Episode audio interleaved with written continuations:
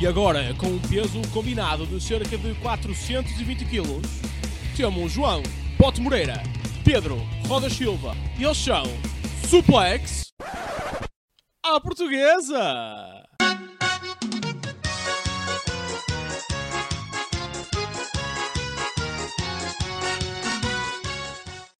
Ora, e sejam muito bem-vindos a mais um Suplex à Portuguesa, aqui a, a, a começar esta semana de wrestling. Eu sou o João Bote Moreira e vamos então começar com a análise do Raw.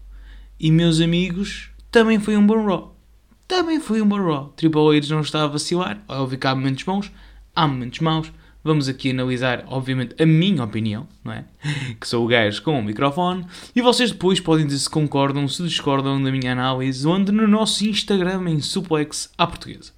Então, a Raw começa logo a todo gás, com Bobby Lashley no ringue a dizer: Como é que é, Brock? Vamos andar ao faixa ou quê? E o Brock aparece e eles efetivamente andam ao faixa. Andam ali. O Brock começa, começa primeiro por dominar o Bobby Lashley, depois faz um spear uh, pela barricada adentro, o que já serve para, para mostrar ali algum. ou impor ali algum respeito. Depois vem a malta toda do backstage e consegue separá-los. E ele ainda faz mais um segundo e, e temos ali um, um, uma certa destruição na, na parte de fora do ringue, que foi uma maneira muito catita de começar este Raw. E também de meter mais achas à fogueira e dar um bocado de, de elevação ao Lashley nesta, nesta feud que vamos ter agora, que já foi confirmado que será um combate para o Crown Jewel. Portanto, estou muito entusiasmado com isto. Vamos, vamos ver para onde é que isto vai. Depois tivemos então os Good Brothers, Luke Gallows e Carl Anderson contra a Alpha Academy, Chad Gable e Otis. Foi um bom combate. É muito bom ver, ver os Good Brothers de volta à, à WWE. Um, pá, não houve assim nenhum momento por aí além. Uh, basicamente o Magic Killer dos, dos Good Brothers para a vitória, mas o combate é, é perfeitamente normal. Até porque o foco não era isso, não é? O foco é que assim que termina o, o combate aparecem os Judgment Day com Finn Balor a dizer coisas como não se esqueçam que fui eu que criei este, este, este grupo, fui eu que originei este grupo e também vou ser eu que o, que o vou destruir. Um, portanto, cuidadinho. Então a malta começa-se a virar para, para o Dominic Mysterio, né? principalmente o AJ Styles. E, e, toda aquela relação que ele tem com a Rhea Ripley. Há, há um momento brutal em que, em que eles tipo, dizem, acho que é o AJ Styles que diz que é tipo, como é que é Dominic? Vamos andar à porrada ou tens de pedir autorização aí à tua mamã? E, e, o público reage muito bem. E dar aqui o braço a torcer, um, porque Rhea Ripley está a fazer um excelente papel. Um, ela não tem lutado. Um, eu tenho ouvido que ela sofreu uma lesão, um, uma contusão ou algo do género há umas semanas atrás e por isso é que se tem mantido mais nesta role como manager. Assim pode aparecer e, e, e produzir mesmo sem lutar. Uh, a questão é que, mesmo assim, ela tem estado muito bem nesta. Eu tinha, tinha um bocado de dúvida, achava que conseguiria puxar este tipo de, de, de persona, mas estou muito contente, malta. Estou, estou muito satisfeito com a Rhea Ripley. Eu vou adorá-la sempre, faça o que ela fizer. Uh, sou alto fã, mas estou a gostar verdadeiramente daquilo que, tem, que ela tem feito até agora. Um, foi anunciado também uh, que hoje íamos ter um combate de, pelo título dos Estados Unidos entre Seth Rollins e Matt Riddle. Vocês sabem uh, a minha relação com combates extremamente repetidos, não é? Um, curiosamente, tanto a WWE como a IW têm feito um ótimo trabalho, porque uh, apesar disso, eu tenho gostado, do, do, tenho gostado disso. Tenho gostado dos combates em si, até por exemplo, neste caso é o Matt Riddle e o Seth Rollins, e na IW é o Chris Jericho com o Brian Danielson, que também tem sido feito esse combate de maneira recorrente, mas tem sido sempre bons combates. É óbvio que as pessoas envolvidas nestas feuds são todas de alta categoria, uh, no entanto, é uma coisa que eu, eu, gosto mais de ver mais versatilidade e tal. Um, pronto, Seth Rollins entra e começa a falar do que se tem passado nas últimas semanas, não é? Um, a dizer também que malta que, que, que não acreditou em mim pode-me dar um beijinho e nel cagueiro. Um, e quem acreditou em mim opa, pode cantar a minha música e a malta lá canta. Portanto, Seth tem um controle do, do público brutal uh, e tem, tem, tem sido muito bem utilizado, tanto por ele como por WWE. Uh, também acaba por dizer que desistiu do, no combate contra Matt Riddle, uh, mas foi tudo estratégia. Fez estratégia porque ele, Ele sabia o que estava a fazer. E entretanto, Mustafa Ali foi ao ringue um, dizer que, pronto, que, que o Ashley não, pode não ser campeão, mas ele quer uma nova oportunidade. E o Seth começa tipo, pá, eu respeito-te imenso porque tu és um grande gajo, pá, e és um grande, um grande pai, e pega lá um grande soco. E manda-lhe uma puta no focinho e vaza. Um, pronto, é Seth Rollins a ser Seth Rollins. Uh, gosto muito do Mustafa Ali.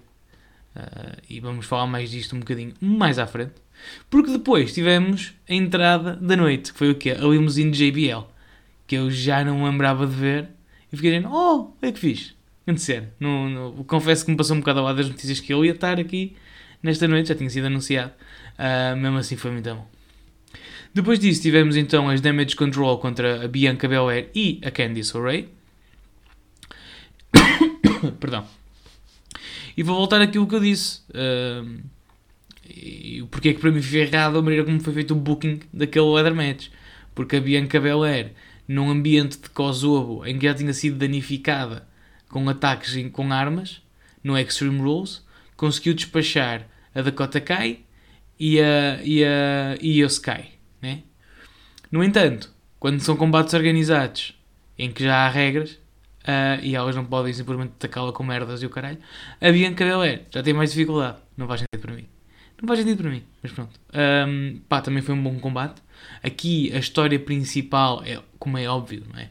O, o facto das damage control como verdadeiras ilhas que são, fazerem tudo o que puderem para, para, para fazer batutice e conseguir, conseguir uh, dar cabo da, das adversárias com, até com ajuda externa, não é? Não esquecer que, que, um, que a Bailey estava do lado de fora.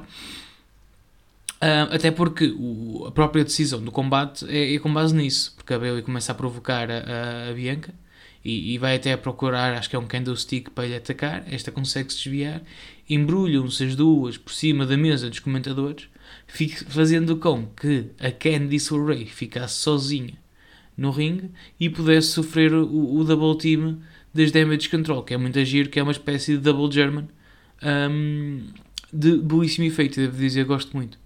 E, e pronto. E então, temos mais uma vitória das campeãs tag, que faz sentido, porque elas são campeãs tag.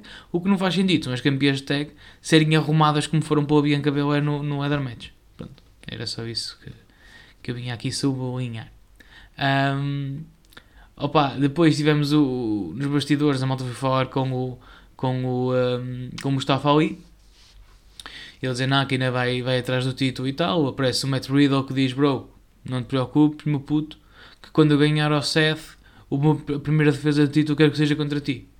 E eles depois encontram o Demise agarrado ao joelho no chão, a dizer que vai processar a malta e o carago porque meteram, molharam o chão e não meteram o aviso de piso escorregadio. Uh, e pedir para eles chamarem os médicos assim, mas que ele está demasiado ilusionado para, para combater no combate de hoje contra aquilo que não deve ser pronunciado, como ele diz, não é? Dexter Loomis. Um, Pá, depois tivemos também a Cora Jade a convidar a Rhea Ripley para lutar contra a Roxanne Perez no NXT. O que é engraçado. E, e, não só, gostei daqui da cena que fizeram, porque é tipo, ela, ela convida a Rhea e a Rhea fica de género, eu sou eu, não posso fazer coisas boas por pessoas que eu conheço ou não, não sei bem qual é a relação entre elas.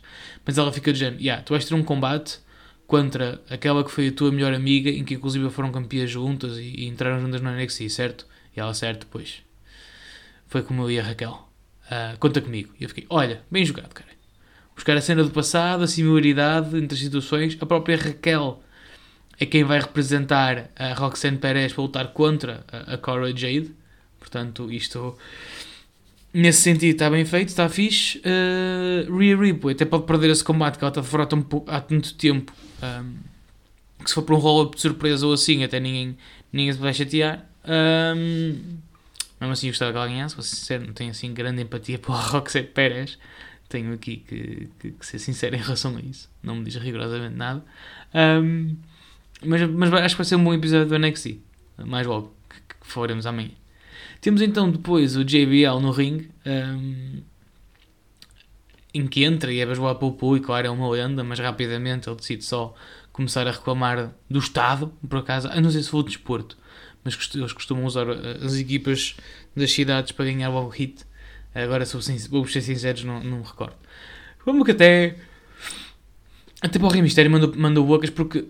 Lá está. eh, JBL estava aqui para apresentar Baron Corbin como novo lutador da, da Raw. eh, porque uma vez que o Rey Mysterio foi para a SmackDown, o Baron Corbin foi trazido para a Raw como, como uma troca. E foi vendido pelo JBL como o próximo, próxima grande cena. Um, pronto, foi um combate contra Dolph Ziggler, já não via Dolph Ziggler há algum tempo. Tenho pena que tenha que ser sempre Dolph Ziggler a fazer estas coisas, um, mas percebo porque ele é, é um excelente seller e se alguém consegue dar hype ao- aos adversários é, é o Dolph Ziggler.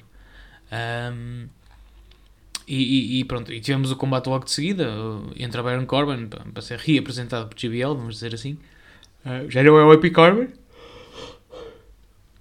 Retorna, retorna a Baron Corbin um, e tem um combate contra Dolph Ziggler, que é um bom combate. um, também nada assim de extraordinário, mas lá está, tipo, são, são aqueles combates nos chateiam. Não houve paragens estúpidas nem, nem decisões estúpidas, são combates certinhos, porque lá está, também não vale a pena estamos aqui num super, hiper, mega combate, porque o foco não está aí.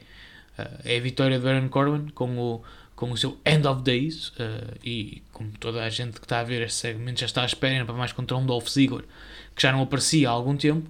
Uh, e agora vamos ver, temos mais um bom heel no, no Raw, vamos ver se ele consegue, depois da ausência, também recapitalizar uh, ou re- reativar todo o hit que tinha e toda a sua capacidade de ser heel. Eu acredito que sim, Baron Corbin é um excelente profissional e é um excelente gajo nesse papel.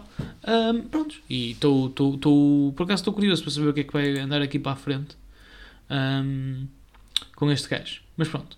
Depois tivemos Denise uh, a ser entrevistado por, uh, por o Byron Sexton no, no balneário, uma vez que ele está agarrado ao joelho a ser analisado pelos médicos e a dizer: Ui, estou muito magoado, muito magoado, pá, estou muito magoado, estou todo fodido. Uh, estou- não, não há hipótese alguma de eu conseguir combater neste combate. E até que soube alguém a, a gritar: Oh meu Deus, é o Dexter Loomis! E o Miz levanta-se, mete-se logo de pé e vira a câmara e aparece George, o Johnny Gargano no, hum, encostado à porta a dizer: Olha, afinal é só o Baron Sexton, enganei-me. E vai-se embora. E o Baron Sexton diz: Epá, oh Miz, estás muito, estás muito bem de pé, afinal, caralho, que recuperação incrível. E ele, ah, parece que sim. E então vai poder, vai poder, vai, foda-se, desculpem lá. E então vai ter que. Vai ter efetivamente que fazer o combate contra Dexter Loomis, em que se, der- se Dexter Loomis ganhar, uh, recebe um contrato com a WWE. Pá, depois tivemos o MVP e o Amos a falar mais um bocado sobre a sua cena com o Ron Strowman. É, nem vou falar, honestamente. Uh, é só isto, porque é literalmente só isto. Tivemos também um recap do, do regresso de Bray Wyatt. E depois tivemos muito giro que foi Cameron Grimes vai ter um combate no NXT um, em que ele, contra os Sism, em que ele não tem parceiros. Os parceiros são mistério. Então ele aparece no Raw a dizer: uh, Ei, oh Good Brothers, vocês por acaso não me querem ser os meus, meus colegas de, de tag? E, e eles ficam dizendo: É pá, não sei. E o Cameron Grimes diz: Está bem, mas eu tenho dinheiro, exato, a gente vai. E então já está escolhi- escolhido. uh, os Good Brothers vão ser os parceiros de Cameron Grimes, Grimes no combate tag teams do, do NXT. E, e acho que vai ser um ótimo combate. Digo-vos desde já que estou contente com isto, estou mortinho para ver este combate. Depois então tivemos finalmente Dominic Mysterio contra AJ Styles. Um, e fiquei muito contente também por isto, porque AJ Styles é sem dúvida o tipo de lutadores com quem nós temos que meter o Dominic Mysterio no ringue a lutar, de maneira a conseguir elevar a sua capacidade. Pá, certo, está verde, uh, é normal. um, não é, não, se fosse uma coisa fácil de se fazer, qualquer um faria, e não é por ser filho do Rei Mistério que já nasce ensinado. Um, mas pá, é um bom combate, muito a cena do AJ Styles a ser agressivo, mas eh, a distrair-se muitas vezes com a Rhea Ripley que o está a picar, não é? Toda aquela, aquela cena, muitas vezes temos as, as equipas lá fora a meter com os outros. Epá! Peço imensa desculpa pessoal, mas não, nem vou editar esta merda. Vocês ficam com o meu bocejo. Ahm, vocês, vocês também estão habituados, não é? Vocês ficam assim quando ouvem rodas, portanto que se foda. Ahm, e, e é um bom combate também. Ah, lá está, tem quase mais, tem quase mais ênfase ah, os momentos em que AJ Styles se distrai com o Rhea Ripley do que propriamente no combate em si. Combate não é mau. Ah, eu acho que está, depois de mais uma vez as distrações entre as equipas lá fora e a Rhea Ripley distrair o Dominic Mysterio, ah, este consegue fazer um de surpresa! E vencer AJ Styles. Esta que até agora é quase de certeza a melhor vitória, ou a maior vitória do, da carreira de, de Dominic Mysterio, com muita ajuda, como é óbvio. Um, mas é visto porque acaba por trazer mais pozinhos de pim pim pim para o combate que vai haver no Crown Jewel entre os OC e os Judgment Day. Acho que ainda não tinha referenciado isso. Um, opa, e pronto. Eh, no fundo é isso. Muito mais. Uh, até porque não há assim nenhum momento extraordinário. Só que depois, e aqui eu fiquei contente, só que acho que já devíamos ter feito esta merda há mais tempo. Que é o quê? Nós tivemos Johnny Gargano a falar com o Demise quando este vai em direção ao, ao ringue a dizer assim: Meu puto, houve uma cena. Eu conheço o Dexter, não se esquecer que o Dexter Loomis na altura andava enrolado com a pessoa que me está aqui na cabeça e eu estou-me a esquecer do nome. Uh, mas eu de me lembrar. Uh, de, de, dos The Way, é? da equipa de, de, Johnny Gargano, ele diz: Puto, eu conheço o, John, o Dexter Loomis e eu sei o que é que se passou. Se tu não queres combater com o Dexter Loomis, e atenção que isto é ótimo, porque estamos aqui a dar, a dar um, um a dar uma aura de, de medo em redor do Dexter Loomis, esta barra é fixe. Pá, se tu não quiseres lutar com o Dexter Loomis, só tens de dizer a verdade. E o Miz fica de género. Mas estás a passar quê? Eu não vou dizer a ninguém. E continua. E tipo, uh, peraí. Finalmente temos aqui algumas respostas. Temos aqui algumas... Algum andamento para a história. Afinal, há mesmo algum motivo pelo qual Dexter Loomis anda a atacar o Miz. Temos então a entrada de Dexter Loomis, mas antes sequer de, conseguirem, de ele conseguir chegar ao ringue, é atacado pelas costas com uma cadeirada pelo, pelo Demise, que ainda lhe faz um scroll crushing final e em cima da, da cadeira e vai-se embora. Então não quer mesmo lutar com o Dexter Loomis. Portanto, finalmente alguma história e vamos ver para onde é que isto vai. Um bocadinho há mais coisas. Mas enfim. Um, andando para a frente, tivemos então também. Uh, ah, desculpem. Um, temos uma muito depois disto, em que o Johnny Gargano aparece volta outra vez com o Miz e diz: Puto, má escolha, muita má escolha. E o Miz começa a reclamar e diz: Ei, porquê que estás com um apito? E ele: É só para, para uma. É só para efeitos dramáticos, porque se tu não disseres a verdade às pessoas, eu vou superar o apito. Blow the whistle é uma expressão americana para se chivar, no fundo. E então ficamos mesmo tipo, ei, espera aí que vai mesmo acontecer alguma cena. Vamos mesmo ter aqui alguma história, alguma explicação. Eu não faço ideia. Eu não erro rumores nenhums. Portanto, estou muito contente com esta merda. Estou muito, porque é temos finalmente aquilo que precisava desta história, que é alguma explicação, algum sentido. Depois então tivemos o regresso do Elias, uh, em que queria tocar uma música em piano porque a cidade de Oklahoma diz muito a ele e ao seu irmão que, que se teve que afastar do wrestling, o Ezekiel. Eu, estava, eu achava que Kevin Owens ia regressar quando se falasse deste assunto, mas ainda para já ainda não há nada. Quem entra uh, para estorvar é o Matt Riddle, que traz um, uns bongos. E chega lá e diz: Bro, eu quero tocar contigo, queres tocar aqui nos meus bongos? Hit my gong, que é basicamente também mais um slang para tipo os bongos de erva que se fumam. Portanto, vamos continuar só a fazer mini induendos sobre a, a, a capacidade meteoridota de fumar erva.